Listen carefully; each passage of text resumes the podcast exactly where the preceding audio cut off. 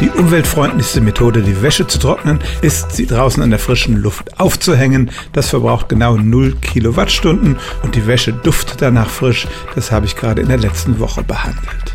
Das ist aber nicht immer möglich, entweder weil es draußen zu kalt ist oder sogar regnet. Und da ist die Frage, wenn ich die Wäsche zum Beispiel in einem schön beheizten Kellerraum aufhänge, ist das dann günstiger, als sie in den Trockner zu stecken.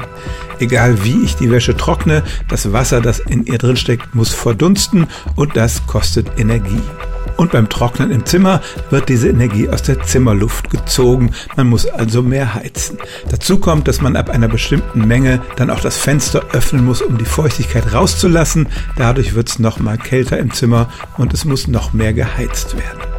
Wenn der Wäschetrockner ein sogenannter Kondensationstrockner ist, der die feuchte Luft nicht nach draußen leitet, sondern ihr das Wasser entzieht und sie dann in den Raum bläst, dann gelangt diese warme Luft ins Zimmer und die Trockenenergie heizt den Raum auf. Solche Trockner stellt man dann auch am besten in Räume, wo man es warm haben will, damit das keine Verschwendung ist. Es gibt sogar Wärmepumpentrockner, die sind etwas teurer, aber die nutzen diese Wärmeenergie dann wieder und verbrauchen besonders wenig Strom.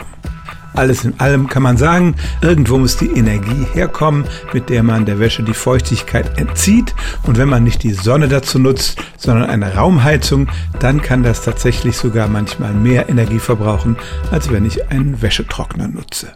Stellen auch Sie Ihre alltäglichste Frage unter stimmtz.radio1.de.